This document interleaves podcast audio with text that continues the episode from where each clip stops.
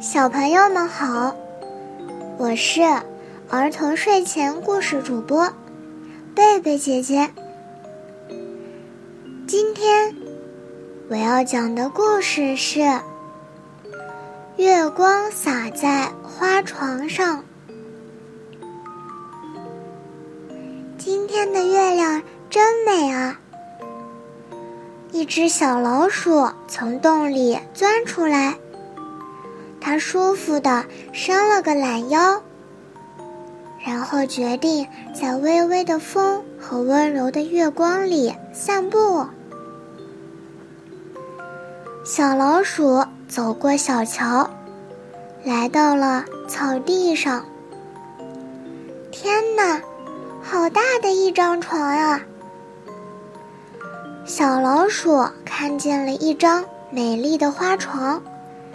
放在一个树洞的旁边，很大很大的一张床。二十个老鼠的家都没有它大。小老鼠高兴坏了，它呲溜一下爬了上去，在软软的花床上翻起了跟头，咕噜咕噜。小老鼠一连翻了十个跟头，也没翻过床的一半。这是谁的床呢？小老鼠想着想着，犯困了，它掀起被子，钻进了被窝里。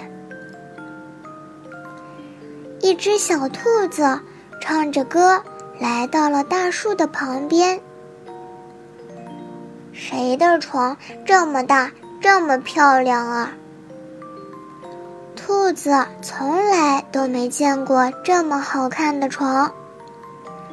它轻轻地跳了上去。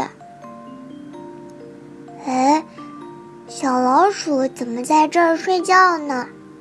要是来了野猫怎么办？兔子看见被窝里小老鼠在那里躺着，有点担心的说道：“要不我也在这睡吧，我可不怕野猫，还可以保护小老鼠。”兔子钻进了被窝里。来了一条流浪的狗。他看见花床上睡得正香的老鼠和兔子，急得团团转。这可真糟糕！老鼠和兔子怎么能睡在这儿呢？要是来了大灰狼怎么办啊？流浪狗想了想，决定也在这儿睡下。夜更近了，风轻轻地吹呀吹，树影在晃动，小草在跳舞。突然，草地上出现了两个高大的身影，他们正在向花床靠近。哦，别担心，是象妈妈和小象。妈妈，您看，我的花床在那儿呢。小象高兴地对妈妈说道：“看我糊涂的，每次搬家总要落下点东西，连宝宝的床都忘在草地上了。